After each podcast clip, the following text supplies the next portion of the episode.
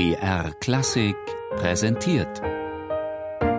Stichwort: Lexikon der alten Musik. Immer sonntags in der Sendung Tafelkonfekt um 13.05 Uhr.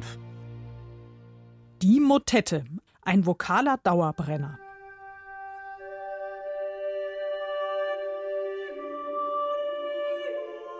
Eine Motette ist ein vokales Werk auf biblische Texte, wobei die biblischen Texte nicht unbedingt sein müssen. Später werden sie auch weltlich.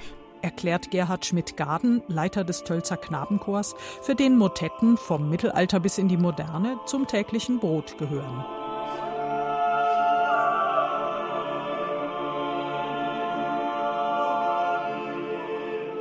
Bevor Thomas Tallis allerdings im 16. Jahrhundert seine 40-stimmige Motette Spem in Alium komponieren konnte, hatte diese Form schon knapp 400 Jahre der Entwicklung hinter sich.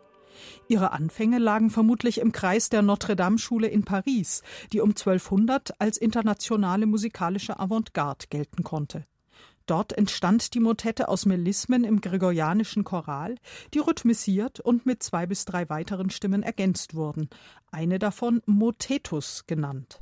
Ja, die Motette kommt ja vom Wort Mot, das Wort, und es ist immer das Sprachliche die Hauptsache. Und die Kunst besteht dann erst später, nicht die Homophonie, sondern die Mehrstimmigkeit, die dann immer kunstvoller wurde. So gehören die sogenannten isorhythmischen Motetten der Ars Nova und Ars Subtilior im 14. Jahrhundert zum komplexesten, was jemals für Stimmen komponiert wurde, und zwar auf geistliche, aber häufig auch auf weltliche Texte.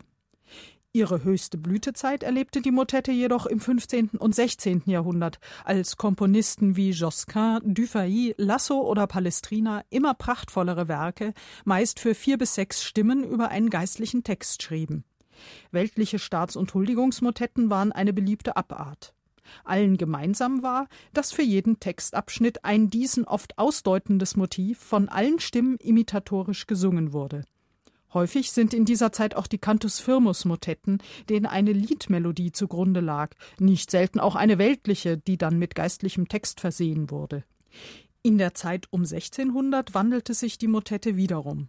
Nun wurden die Stimmen, manchmal auch nur ein oder zwei, häufig mit einer Generalbassbegleitung unterlegt. Claudio Monteverdi oder Heinrich Schütz sind Komponisten, die sich diesem Modell vielfach widmeten. Aber, erklärt Gerhard Schmidt-Garden, Bach ist dann schon im absteigenden Gebiet.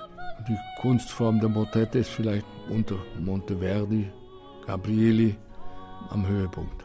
So müssen zwar natürlich die Bachschen Motetten zweifelsohne noch einmal als besonderes Highlight der Motettenkomposition gelten, aber insgesamt wurden im Laufe des 18. Jahrhunderts immer weniger Motetten komponiert. Dennoch geriet die Gattung niemals gänzlich in Vergessenheit, und gerade die A cappella Motette erfreute sich in der Romantik wieder großer Beliebtheit, etwa bei Reinberger, Mendelssohn oder Brahms, die in der Idee ihrer Motetten übrigens oft auf die Modelle des 16. Jahrhunderts zurückgriffen. Aber das war ja nicht die schlechteste Wahl, oder?